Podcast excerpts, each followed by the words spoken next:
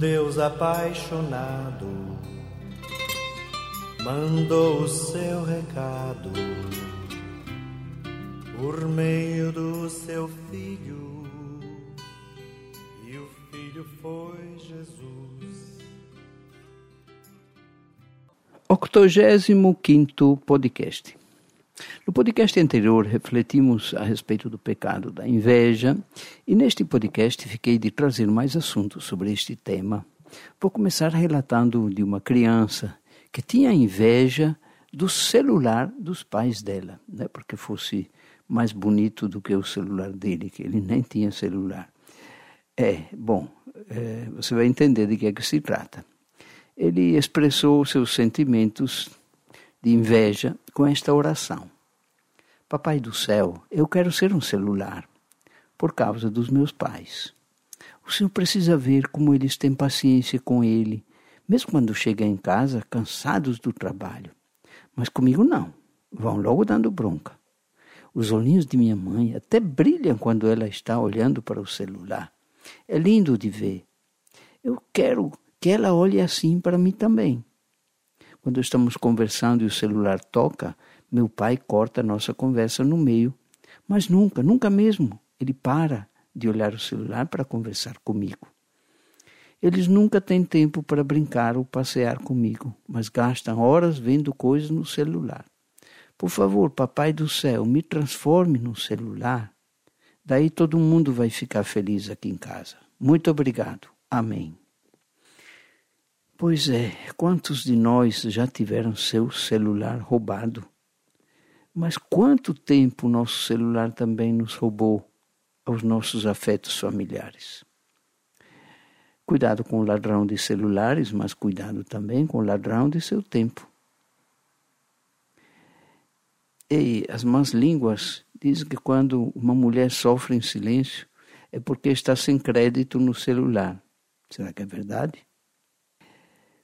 Outra coisa. Tempo, tempo atrás li uma mensagem que dizia o seguinte: celular, WhatsApp, Facebook, Instagram, tem gente solicitando sua amizade dentro de casa. Conecte-se ao que importa.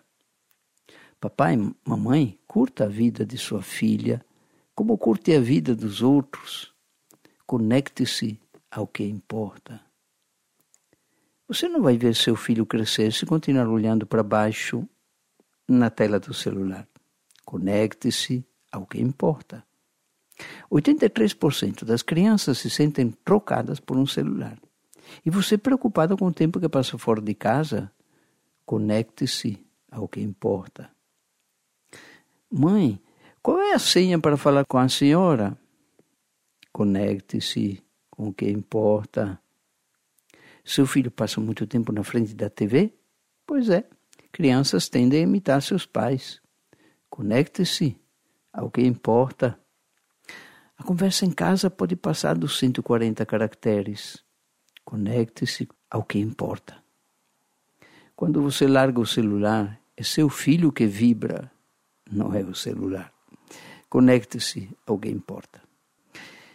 E voltando ao, ao assunto da inveja, ainda, né? Comecei lembrando a criança que invejava o celular, né? Porque tinha mais atenção dos pais do que ele.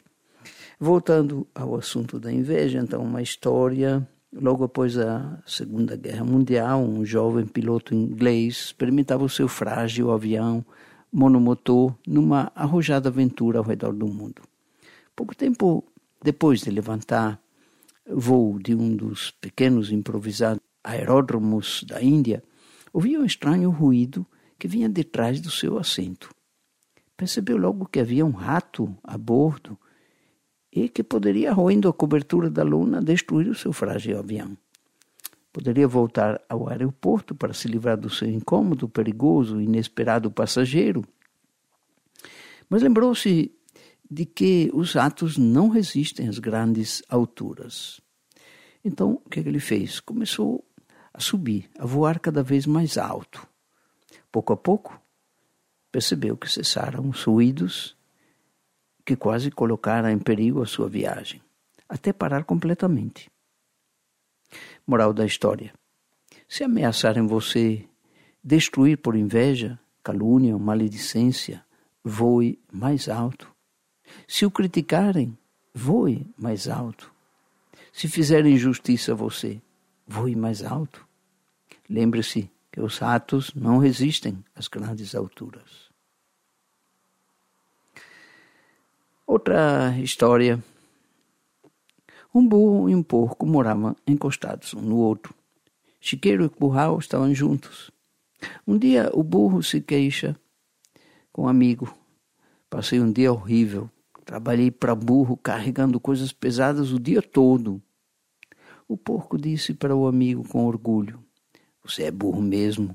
Por que não vive como eu, gordo, comendo? Não trabalho. Sim, respondeu o burro, só que todo ano eu vejo um outro focinho aí no chiqueiro. moral da história, moral da piada. Quem hoje se gaba de seus predicados, amanhã pode chorar por seus atributos. Ou então, como dizia aquele bêbado, né? Quem veja a pinga que eu tomo, não sabe os tombos que eu levo. É verdade. Nossa inveja dura sempre mais do que a felicidade daqueles que invejamos. E termino com uma piada. Um cara que estava trabalhando viu o outro deitado numa rede, na maior folga, sem nada para fazer, e falou: Você sabia que a preguiça é um dos sete pecados capitais? Aí o cara, na maior folga, respondeu: Sei sim. E a inveja também. Ao longo do caminho existe um pão e um vinho que enchem de sentido a vida de quem vai.